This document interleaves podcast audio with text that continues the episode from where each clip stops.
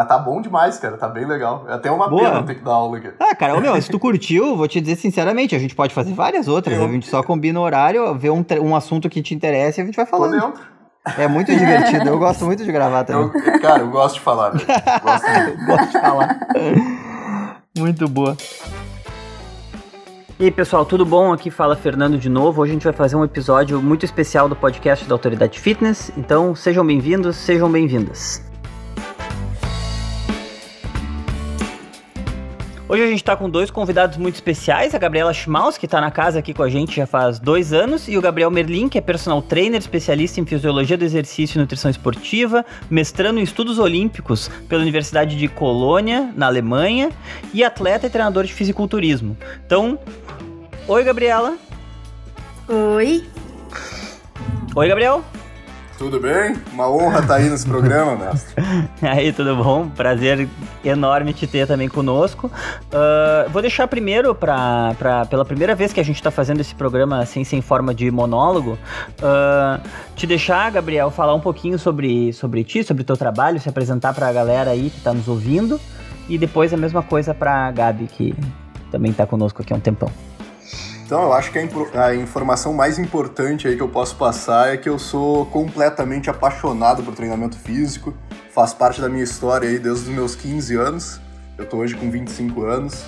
E trilhei a minha carreira acadêmica e profissional toda baseada nessa, nesse amor pela minha profissão, pelo, pelo treinamento e as, os efeitos que o treinamento faz na vida das pessoas, né?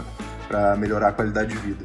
Eu tô agora me terminando meu mestrado, lá na Alemanha. Eu faço uma graduação meio que sanduíche com a PUC aqui. E estou trilhando caminhos aí para frente. Trilhando esse caminho. Isso aí. Uh, e aí, galera, tudo bem?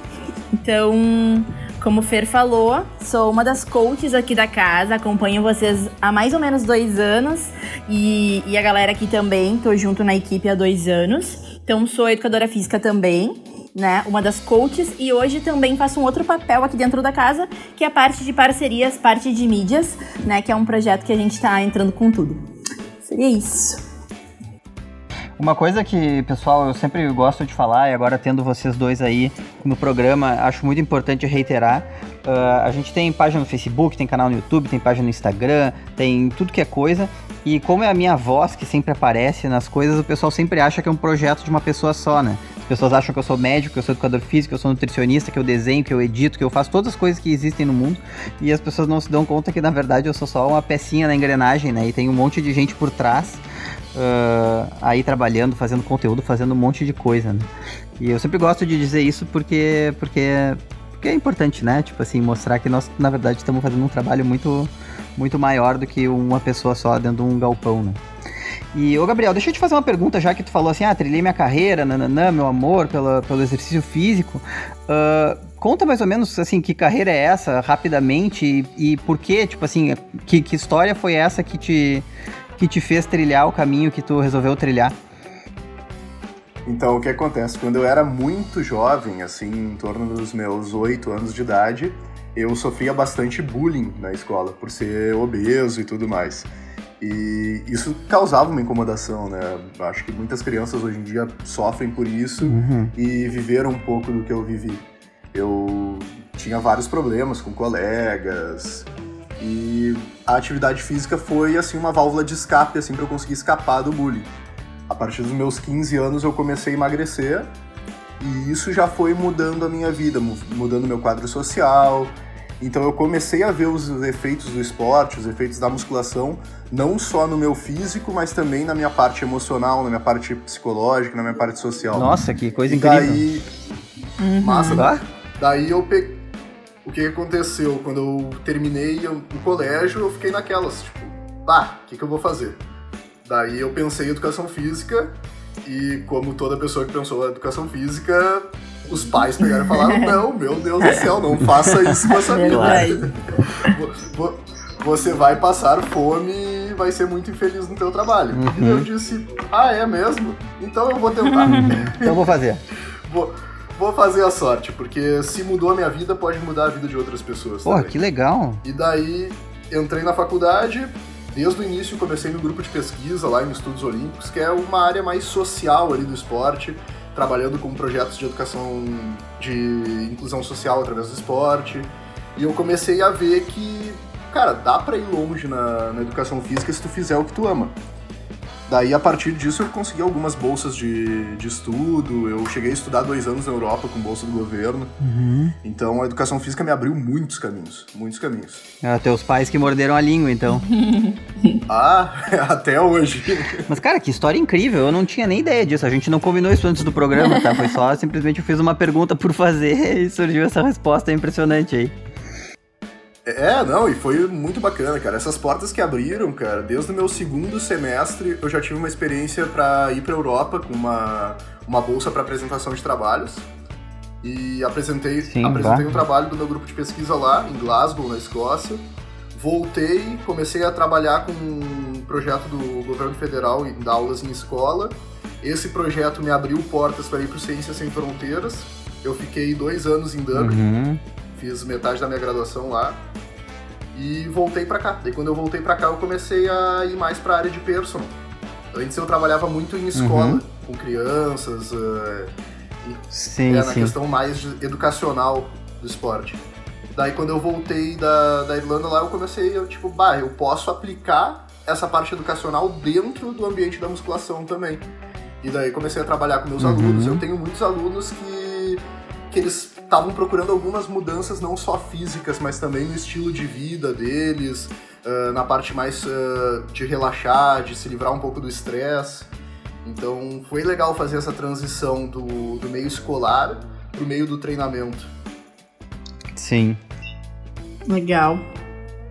Então tá, então indo. Hoje eu não falei no início da nossa gravação, o assunto do, do programa de hoje vai ser treinamento concorrente. E engraçado porque quando a gente. A gente tem um vídeo sobre isso de agora mais de um ano e meio atrás. E, e procurando ainda, um, quando a gente vai fazer a pesquisa para a gravação, para ver que é um assunto que, assim, é, não, não, é, não é uma coisa tão unânime quanto, quanto parece ser. Então eu já queria começar perguntando para vocês. Hoje eu vou fazer o papel de fazer, fazer perguntas ao invés de ficar falando coisas que nem normalmente eu faço. Uh, para vocês dois aí, um dos dois educadores físicos, explicarem para as pessoas o que, que é o treino concorrente. Quem se habilita? Posso ir? Vai, vai lá, Gabi, pode ir. Então, assim, treinamento concorrente, né? Uh, na verdade, ele é a realização de um treino de força junto com um treinamento aeróbico. No caso, na mesma sessão ou não. No mesmo dia, no caso, mesma sessão de treinamento, por exemplo, tu tá numa, numa academia, e aí tu pode realizar primeiramente uma corrida, por exemplo, que é um treino aeróbico, e depois a tua, a tua sessão de musculação. Isso é um treinamento concorrente. É, é um treino de força e aeróbico, uma corrida, treino de musculação. E uma corrida, por exemplo, numa mesma sessão ou não. Uhum. Importante salientar também que, reforçar até o que a Gabi falou, que não precisa ser na mesma sessão. Então, é considerado treinamento concorrente se tu fizer o aeróbico antes ou depois da musculação, num período curto de tempo, e também é considerado uhum. caso tu faça um aeróbico de manhã e vá treinar tua musculação de noite. Sim, desde que seja mais ou menos no mesmo dia, assim. Sim, desde que seja no mesmo dia. Tá, e aí, assim, uma pergunta já começando direto. Quais são as implicações do treino concorrente? Quer dizer, por que, que alguém faria isso ou por que alguém não faria isso?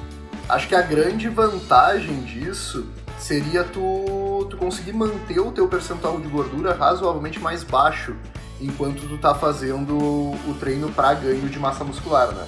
Então tu conseguir controlar um pouco, porque como no treino de massa muscular, quando tu tá buscando esse objetivo da hipertrofia, normalmente tu tem um balanço energético positivo. O que é esse balanço energético positivo? Vai ser quando tu consome mais calorias do que tu gasta com o treinamento. Só que às vezes esse balanço fica muito grande. E daí pode acabar que a pessoa acabe acumulando um pouquinho de gordura. Então o treinamento concorrente ele pode ser interessante para que tu aumente um pouco mais o teu gasto calórico e esse esse esse gap aí positivo de calorias que tu vai ter no final do teu dia, ele não vai ser tão grande, então tu vai evitar que isso se torne um tecido adiposo em, em excesso. Sim, seria uma forma de dar uma maneirada no booking, assim, e fazer uma. Exatamente, se a gente for usar termos técnicos, exatamente isso. É, às mesmo. vezes não é nem. É, é bom, às vezes é bom até jogar esses termos, porque. Porque o pessoal que tá familiarizado saca do que a gente tá falando e o pessoal que não tá ganha um termo novo pra poder pesquisar na internet e aprender um pouco mais, né? É É verdade. Basicamente, bulking é a fase de ganho de, de peso, em geral, massa, principalmente massa muscular. Mas, como nem tudo são flores, vem sempre um pouquinho de gordura junto.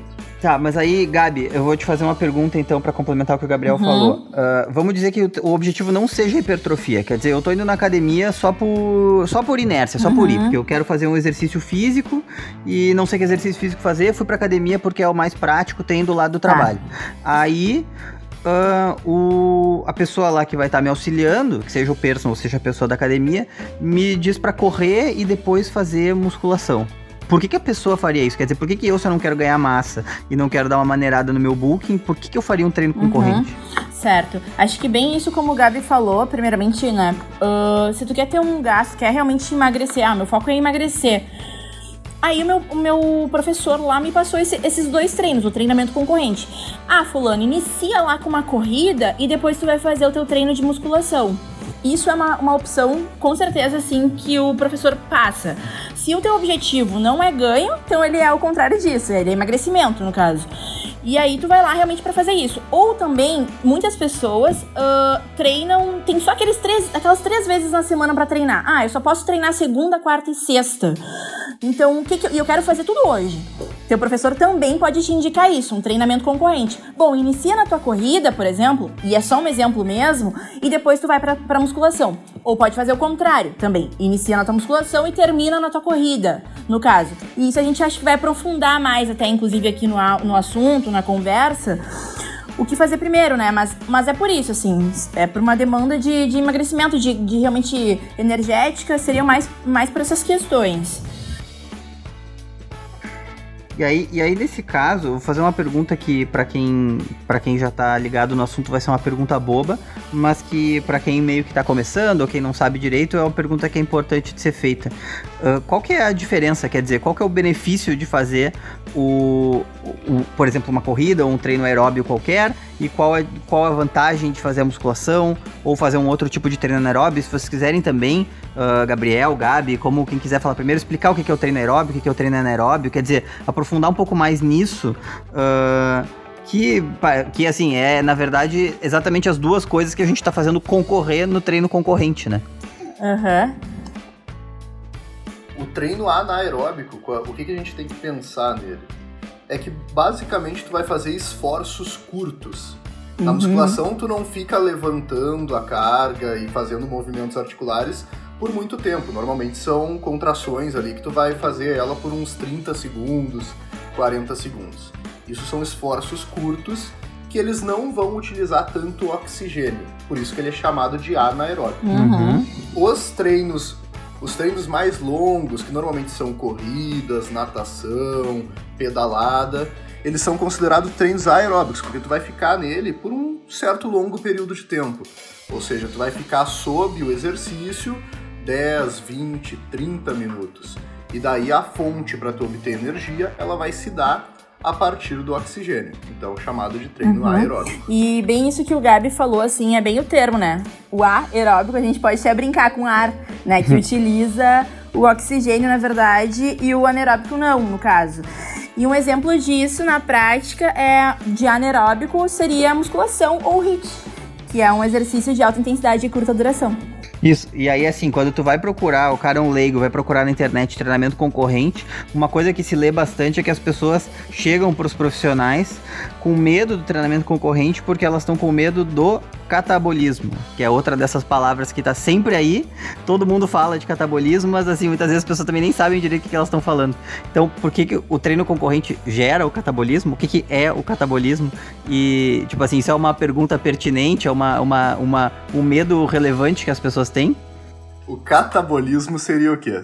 Existe o anabolismo, que é o aumento de massa magra ou de qualquer outro tipo de tecido. Anabolizar é aumentar. Uhum. E o catabolizar, o catabolismo, é diminuição de algum tecido. No caso, pode ser o tecido muscular. Então, o catabolismo seria perder massa muscular.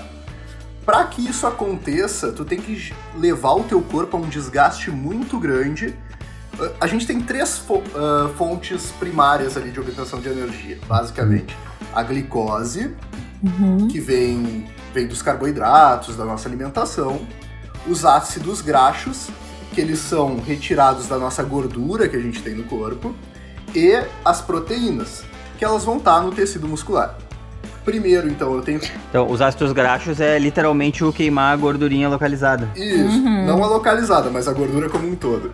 Boa. E, então, para que haja um catabolismo muscular relevante, tu primeiro tem que tirar todos os teus estoques de glicose, Bem, isso é possível num treino aeróbico, num treino de musculação, se ele for bem intenso.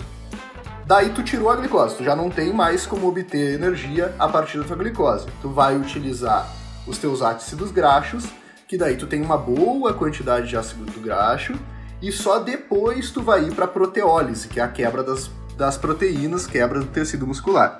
Então tu teria que fazer uma atividade física por um tempo muito prolongado, de umas duas horas e meia, três horas, para começar a ter essa quebra de tecido. Então é muito complicado que num treino concorrente tu vá ter esse tipo de desgaste energético. Gabi, deixa eu te fazer uma pergunta, assim, por, por curiosidade. Tu é fisiculturista, né? Sim. No caso, a galera da, do fisiculturismo, assim, uh, tem muito medo de catabolizar. É isso? Sim, odiamos o catabolismo, é o fantasma do bodybuilder.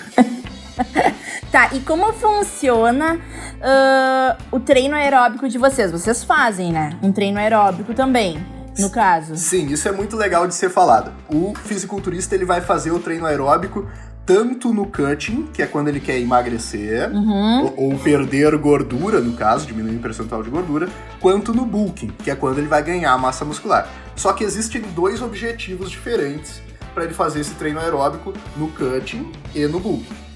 No cutting, quando ele quer emagrecer, eh, quando ele quer emagrecer, ele vai utilizar o treinamento aeróbico para que haja um maior gasto energético do que o consumo energético que ele tem na dieta.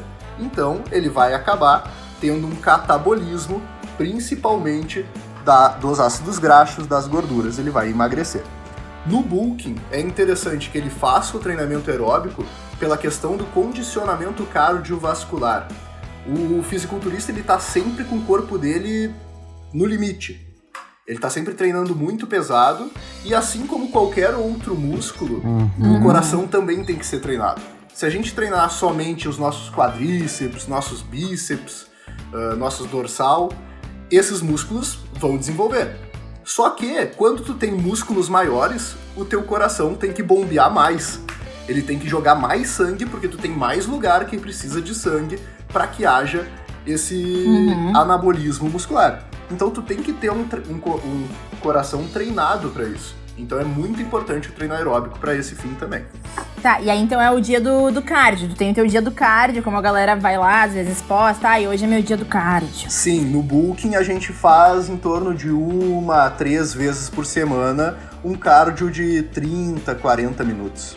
Depende do atleta, né? Tem a individualidade biológica, é muito importante nisso. Sim, isso, isso no bulking e no cutting Uhum, e no cutting legal. daí é aeróbico todo santo dia, pelo menos uma vez por dia, dependendo de como esse atleta se sujou, ou seja, ganhou gordura no bulking, vai ter que fazer mais Sim. cardio no cutting. Então, quanto mais gordura tu ganhou quando tava ganhando peso, mais cardio tu vai ter que fazer no cutting. Daí acontece o treinamento concorrente, então. Sim, acontece. Na realidade, é sempre o treinamento concorrente pra gente. Porque a gente não tem um dia só do aeróbico. É sempre o aeróbico que vai so ser somado ao treino de musculação. Tá, e deixa eu te fazer uma pergunta então, seguindo nisso, porque também das coisas que, que eu fui pesquisar quando a gente estava preparando esse episódio, uma coisa que eu, que eu vi, eu até comentei no início que, que, que assim, tem ainda algum tipo de controvérsia em cima disso, do treinamento concorrente como uma, como uma estratégia válida, porque na literatura tem aparentemente Uh, algumas tem autores que encontram diferenças justamente no desenvolvimento de força e aí concluem que uh, o treinamento concorrente não é bom se tu quer desenvolver força. Isso, tipo assim, confere com a tua experiência, confere com alguma coisa assim, porque também tem outros autores, nos, todos, todos os artigos que eu vi, tem outros autores dizendo que isso não acontece e que não conseguiram encontrar isso, entendeu? Então é uma coisa que fica meio laica. E o que, que tu acha disso? Eu acho que a grande questão tá em quando que tu vai realizar esse treinamento aeróbico. Imagina que tu é uma. Vamos, vamos ver uma boa analogia aí, cara. Imagina que tu tem um, um combustível. O teu carro tá cheio de combustível quando tu vai chegar para treinar o primeiro exercício que tu fizer, o teu corpo vai ter mais combustível, vai ter mais energia para realizar esse exercício. Ou seja, se teu objetivo é um treino de força, realiza ele primeiro, queima os teus estoques de glicogênio, usa a tua glicose para isso, e depois do treino de força, tu vai daí sim para esteira. Sempre a tua prioridade, assim como na musculação, tu vai treinar primeiro o músculo que tu quer desenvolver mais, tu tem que usar esse princípio também no treino concorrente. Se teu objetivo é melhor condicionamento cardiovascular, tu ter mais uh, resistência, mais potência no teu aeróbico, realiza o aeróbico antes. Se o teu foco é ganho de força, ganho de hipertrofia, realiza o teu treino de musculação antes. Sim, então, na verdade, na verdade a gente acabou de, de responder a pergunta que é a pergunta do milhão, né? Que provavelmente vai ser o. Entreguei o ouro pro bandido. Entregou o ouro pro bandido, porque provavelmente esse vai ser o nome do episódio também, já que, já que os nomes dos episódios têm que ser coisas que atraem os cliques dos nossos ouvintes, né, galera? Uh, que é a grande pergunta. Tipo assim, então tá, o que, que a gente tem que fazer primeiro, né? Primeiro tem que fazer uh, o cardio, primeiro tem que correr, fazer uma coisa assim, ou primeiro tem que fazer. O treinamento de força. O treino de força, ou a musculação, ou o que quer que seja, o treinamento de força, né? Sim, eu entreguei o ouro. Uhum. É, bem como o Gabi falou, o objetivo é uma coisa que importa muito. Não. mas, aí, mas aí tá. E aí, assim, ó, uma, uma outra pergunta. Então, indo nessa linha do, do o que fazer primeiro. Tipo assim, se a pessoa tem um objetivo uh, claro, tá? Que é. Vamos dizer ganhar massa, ou treinar, ou desenvolver o músculo A, o músculo B, o músculo C, etc. Ou melhorar o condicionamento cardiovascular, uh, a resposta fica bem, fica bem clara também. Mas e se a pessoa é essa pessoa que está querendo simplesmente se manter ativa, entendeu? E tô ali fazendo as coisas que meu professor tá mandando sem, sem me questionar muito, porque é isso aí, alguma coisa é melhor que coisa nenhuma. Nesse caso, uh, faz diferença ou não faz diferença nenhuma e, e, e não importa, entendeu? O que, prefiro, que for melhor que a pessoa preferia é melhor? O melhor, no caso, é tu fazer o treino de musculação antes. Porque como tu tá indo uhum. pra academia, supõe-se que o teu objetivo é ganho de massa muscular, né? Porque senão tu ia, uhum. tu ia pra algum centro de corrida ou pra uma piscina nadar. Então o teu objetivo Sim. aparentemente vai ser ganho de massa muscular. Tu tá indo pra academia. Uhum. Então realiza. Então realiza o teu treino de musculação antes do teu cardio. Só que daí a gente tem o outro ponto de vista Normalmente, o que que acontece? Eu estava até conversando hoje com um colega meu da, da educação física. Por que que normalmente quando tu chega na academia um instrutor te manda direto pra esteira? Pô, essa era a minha pergunta agora. Era isso que eu ia dizer, mas é exatamente o que eu não vejo acontecer. Isso, que coisa boa. Até mandar um abraço pro William, que ele falou que era para eu falar isso no programa. não, o que que acontece? Tu tá chegando na academia. O teu instrutor, ele tem um monte de aluno para atender. Então, a, a um fim de organização, ele vai mandar os alunos que chegaram para a esteira para que eles aqueçam e não tá errado, né? Se tu for botar uma intensidade bem baixa, tu não vai ter uma queima de estoques de glicose, estoques de glicogênio tão efetiva. Então ele manda esse aluno para esteira, ele fica ali 5, 10 minutos, o professor organiza as fichas dos outros alunos que chegaram antes e depois ele chama esse aluno para que ele realize o treino de musculação. Isso não vai interferir tanto no treino porque a intensidade é muito baixa e vai fazer com que o professor consiga se organizar melhor. Então tem esses dois pontos de vista. Se for possível, sempre realize o treino de musculação uhum. antes, mas caso teu instrutor te mande antes para esteira, saiba que é uma forma dele organizar melhor os alunos dele.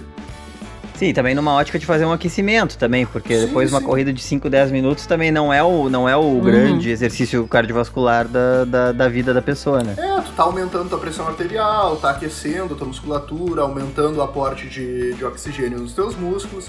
Então é interessante sim, só que com uma intensidade baixa para que tu não te desgaste e perca energia que tu iria utilizar no treino de musculação. E, então, assim, uh, que acho ótimo isso do. Uh, devemos sempre fazer realmente um aquecimento, né? Mas se tu vai até a academia, Acho que começar por um treino de musculação, um treino de, de força é essencial, até por questões neuromusculares, né, Gabi?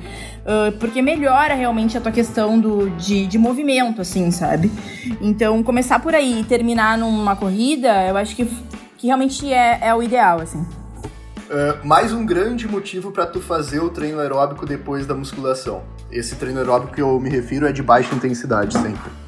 Uh, o que que acontece? Quando tu treina, tu provoca uma acidose dos teus músculos. Ou seja, eles ficam com o pH um pouquinho mais alterado, ficam com o pH mais ácido na musculatura, o que faz com que haja aquela fadiga pós-treino. Uhum. Essa fadiga nada mais é do que um acúmulo de lactato no, no teu músculo e também acúmulo de íons hidrogênio. Uhum.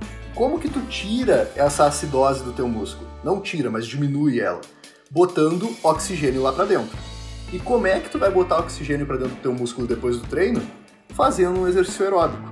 Então tu consegue diminuir a fadiga que tu vai ter no, no dia posterior ao treino, fazendo um treino aeróbico de baixa intensidade depois do treino. Basicamente, tu tá botando um pouquinho mais de oxigênio no teu músculo, tirando esses íons hidrogênio, ou seja, diminuindo a acidez da musculatura e fazendo com que a recuperação seja mais rápida. Então tu não vai ficar fadigado por tanto tempo.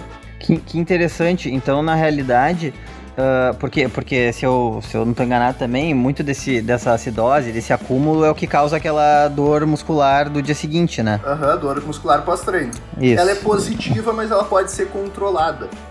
Sim, e aí. Para que não seja tão. Uhum. Não, sim, e aí o, o que eu ia perguntar é o seguinte: a gente mas, por exemplo, assim, ó, uma pergunta, tá? Porque tá, isso vai diminuir se a gente fizer um treino daí, vamos dizer assim, um treino na academia e tal. A gente fazendo um pequeno aeróbico depois de baixa intensidade, a gente joga um pouco de oxigênio para dentro da musculatura e diminui um pouco essa acidose. Então, em teoria, no dia seguinte tu estaria com menos dor muscular do que tu estaria se não tivesse feito esse aeróbico. Correto. Correto. Aí a pergunta é a seguinte: vamos dizer que eu não. Uh, já vou mudar um pouquinho de assunto, tá? Mas é porque a pergunta me surgiu na hora agora. Tu, eu não faço academia, mas eu corro. E aí eu normalmente corro 2 km, dessa vez eu me inspirei ali e corri 3,5 km. No outro dia eu vou estar todo dolorido, né? Porque eu fiz uma coisa Perfeito. que tá fora um pouco do meu, da meu, do meu padrão, ou do que o meu corpo tá acostumado. Nesse caso, eu tenho alguma estratégia para estar um pouco menos dolorido, porque eu não tenho como correr mais em cima do que eu já corri, né? Sim, exatamente o mesmo princípio que eu falei antes, na, utilizado na musculação. O que acontece? Tu vai dar tudo de si no teu treino aeróbico, e em vez de logo depois de tu trabalhar essa intensidade muito alta, tu simplesmente sair da pista e descansar, tu diminui a intensidade e faz um pouquinho mais de aeróbico bem leve após esse esforço máximo. Ah. Daí tu vai ter o mesmo princípio do, da musculação. Entendi, entendi. Então o princípio na verdade é o mesmo, só que daí uhum. teria que vão ter dar uma uhum. caminhadinha a mais, fazer uma coisa assim.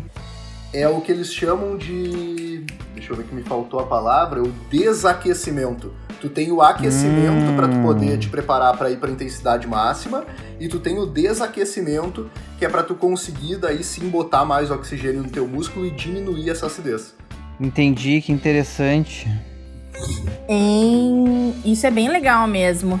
E em Gabi, uma, uma outra questão, assim, cheia de dúvidas fisiculturistas agora me chamou a atenção. Uh, então, assim, ó, tá, Ok, pelo, vimos aqui treinamento concorrente, bem bacana, tem várias coisas legais, boas. Claro que sempre vai depender do teu objetivo pelas questões de demandas energéticas e catabolismo, né?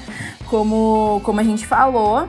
E tem uma galera realmente aí que quer que emagreceu, agora quer ganho de massa e tudo mais. Uh, no teu caso, assim, de, de fisiculturista. Então, assim, conta um pouquinho pra gente, acho que é mais curiosidade mesmo. Como funciona? Tu treina hoje o quê? Musculação, daí tu faz no dia seguinte um treino de corrida, ele é intenso, ele não é? Como é mais ou menos assim? Uhum. Vou falar como é que eu tô agora. Eu tô na minha fase de bulking agora, que é a fase de ganho de peso. E eu sou um cara que engordo com muita facilidade, porque como eu falei antes, eu era obeso. Então eu levo, uhum. eu levo essa essa praga comigo pro resto da minha vida.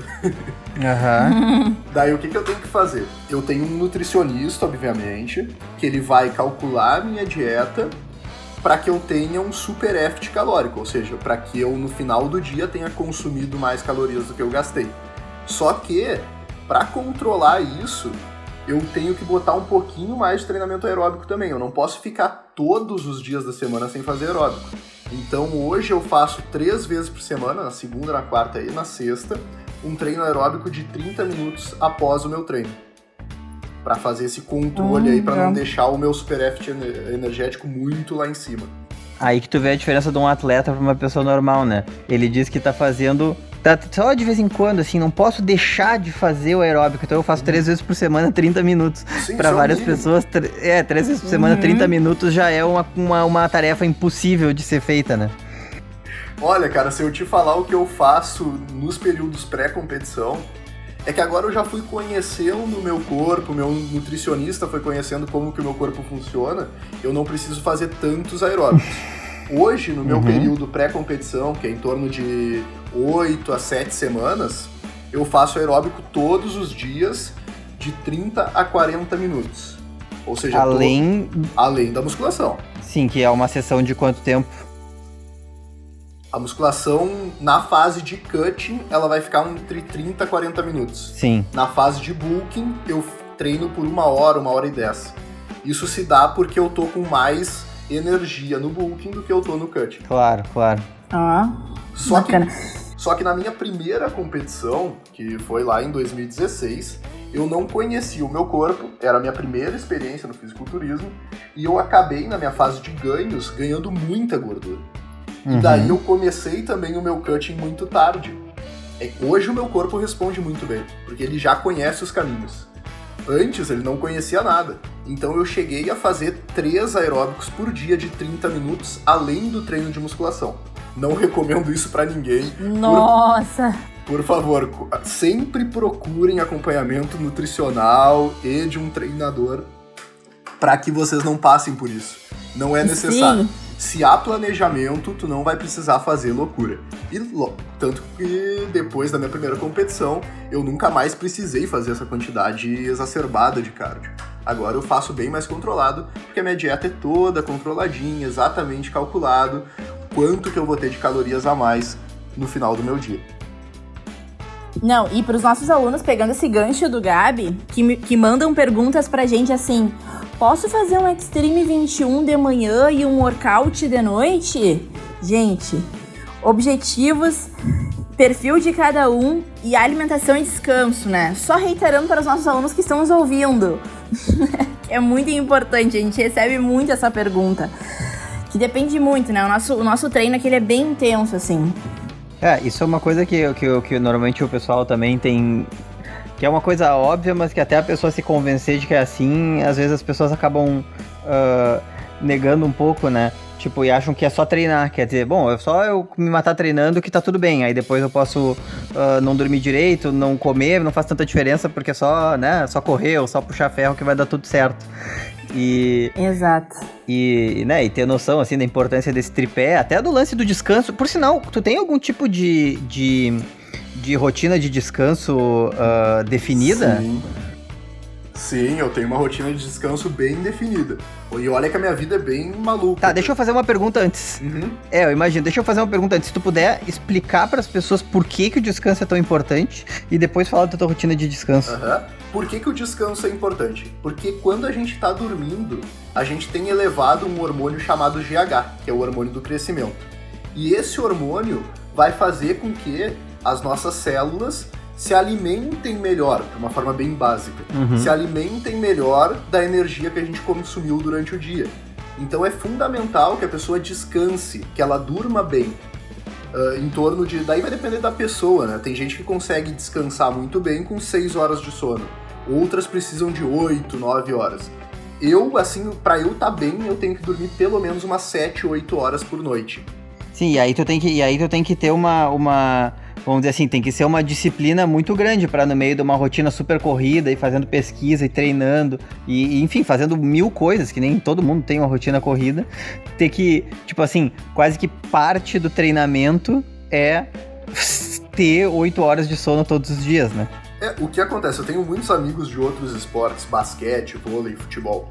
Uh, até conversando com eles, eles falam que é, é maluco o que o fisiculturista faz. Porque o nosso esporte, o nosso treino, ele é 24 horas por dia. Claro. Porque não é só na musculação. Na musculação eu vou dar o uhum. estímulo.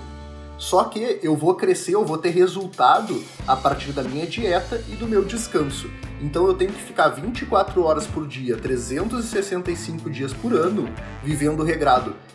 E esse tempo esse um ano inteiro é o meu período de treinamento. Diferente de um claro. jogador de futebol, que ele tem o. E não desmerecendo, é um esporte sensacional. Uh, ele tem os períodos certos de treinamento dele e não vai ser tão radical a disciplina que ele vai precisar ter fora do campo de jogo. Novamente, não desmerecendo claro. o atleta de futebol, que, que assim como nós também é atleta. Sim, não, claro, com certeza. Isso, isso é uma coisa muito engraçada que eu, eu me lembro de. Eh, eu tenho um, um, amigo de um amigo de colégio, assim, um amigo de muitos, muitos anos, que é jogador profissional de futebol, jogou na. tava na Europa, jogou na Romênia, agora tá jogando na Polônia. E uma vez eu fui visitar ele, fiquei na casa dele enquanto ele tava lá no período de treinamento e tal, o tempo que ele tava jogando no Steaua Bucareste. Ah, e... conheço, já fiz um estágio lá. ah, olha só que coisa incrível. Fiz um estágio é. no Steaua Bucareste, cara. Ah, que legal. É na Romênia. Então eu tava, tava lá, é, fui, fui visitá-lo, assim, e, e, e, e, é muito, foi muito interessante para mim, que, enfim, né, tô na área, mas na área como comunicador e fazendo, né, assim, dentro da, do, do trabalho que a gente faz ali na empresa. Não sou atleta, né, não, não faz parte da minha vivência, assim. E conviver com ele como jogador de futebol profissional era muito interessante, ainda mais num país tão distante e, e sozinho, né? O cara não tinha família, não tinha nada, ele tava lá sozinho, morando na Romênia, no meio do nada. Sim. E aí é muito incrível, porque assim, o que que acontece? O, o, o período de treinamento, pô, ele treinava lá das 9 da manhã ao meio-dia. Aí, eventualmente, tinha um treino que ia das 3 às 5 da tarde. Às vezes não tinha nada, entendeu? Dependendo do. Dependendo se era pós-jogo, pré-jogo, etc e tal.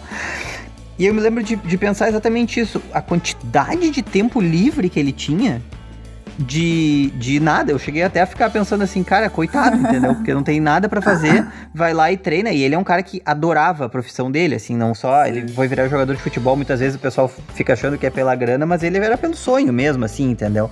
E sempre foi uma coisa que ele amava treinar e tal. Mas era uma coisa que era assim, pouquinho tempo por dia, né? Pouquinho tempo por dia. Então fica aquela coisa misturada de aí vai viajar, tá na concentração, então tu tá 3, 4, 5 dias completamente envolvido e depois mais uns 3 ou 4 dias onde tu treina ali um pouquinho e o resto do tempo tu tá esperando o momento do próximo treino no dia seguinte, né? Mas então tá, Gabriel, deixa eu te, deixa eu te dizer uma coisa agora, te abrir um espaço para tu falar um pouco mais do teu trabalho, falar do que tu tá fazendo, onde que as pessoas podem te achar, como é que a pessoa faz para te seguir no Instagram, etc, etc. Usa agora os próximos minutinhos para fazer o aquele clássico jabazinho ali que é muito importante. Muito obrigado, Fernando, pelo espaço aí. Acho que primeiramente, antes de tudo, agradecer aos meus patrocinadores. Hoje eu falo abertamente que eu vivo o sonho de qualquer atleta, né? Eu não cozinho a minha comida, porque eu recebo toda da Fit Express, que é uma empresa de alimentação saudável, que trabalha até pelo iFood, que vocês podem pedir a comida de vocês aí, uma comida que é feita com muito amor e baseada em princípios da, da nutrição, de alimentação saudável. Eles fazem planos também para quem quer uma dieta certinha. É muito legal.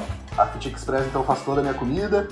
Uh, meus manipulados são da farmácia de manipulação Natuderme meus suplementos da matéria-prima suplementos. E até falando da matéria-prima suplementos, eu tenho um, canal ali no, no, Instagram e também no canal da matéria-prima, que é o Minuto Matéria-Prima, que a gente traz dicas de treinamento de um minuto. Então, em um minuto, a gente explica algum exercício de musculação, mostrando erros e a execução é correta. Isso é muito legal. Tudo isso vocês podem encontrar no meu Instagram, que é @gabrielmerlin e todos serão muitíssimo bem-vindos lá. Trocamos uma ideia no direct. É muito legal. Eu gosto muito de quando vem gente, assim, eu vou em algum programa e a pessoa vem, bate, vi lá no podcast da Autoridade Fitness. Vai, isso é muito, mas muito legal. Sim, o... é, isso é muito bacana mesmo. Isso que tu falou do minuto é, é muito interessante, né? Como é uma coisa que eu, que eu também sempre fico pensando como o nosso trabalho é, é realmente levar informação para as pessoas dentro das redes sociais, a gente tem que sempre se adaptar à forma como a rede social deixa a gente levar informação, né? E no caso do Instagram ali, aquele vídeo de um minutinho é muito pouco tempo, né? Cara, a gente fica louco gravando. Para vocês é. terem uma noção, é 15 segundos para eu apresentar o atleta que tá comigo, que a gente pega sempre atletas de fisiculturismo, tanto homens quanto, quanto mulheres, isso é muito legal. Eu tenho 15 segundos para apresentar o atleta, 5 segundos roda a vinheta, 20 segundos execução errada e 20 segundos execução certa e me despedir do pessoal fazendo um link pro vídeo seguinte. Então é metralhar, cara, é metralhar. E tudo isso tem que é, ficar é... de uma forma que a pessoa compreenda, né? Sim, que seja agradável, exatamente. A gente tem sempre essa. Sim, mas a tá... gente tem sempre essa, essa, essa esse dilema também, porque, bom, a gente vai fazer um daqueles nossos vídeos explicando alguma coisa, entendeu? Explicando por que que o ferro faz isso, aquilo, aquilo outro, como é que... Ou explicando, por exemplo, o que que é o treinamento concorrente, entendeu? A gente tá agora... Eu não sei quanto tempo vai ficar esse episódio no fim, depois da edição, mas agora que eu tô olhando meu, meu coisa de gravação, a gente tá gravando a 44 minutos. Imagina falar de treinamento concorrente em um.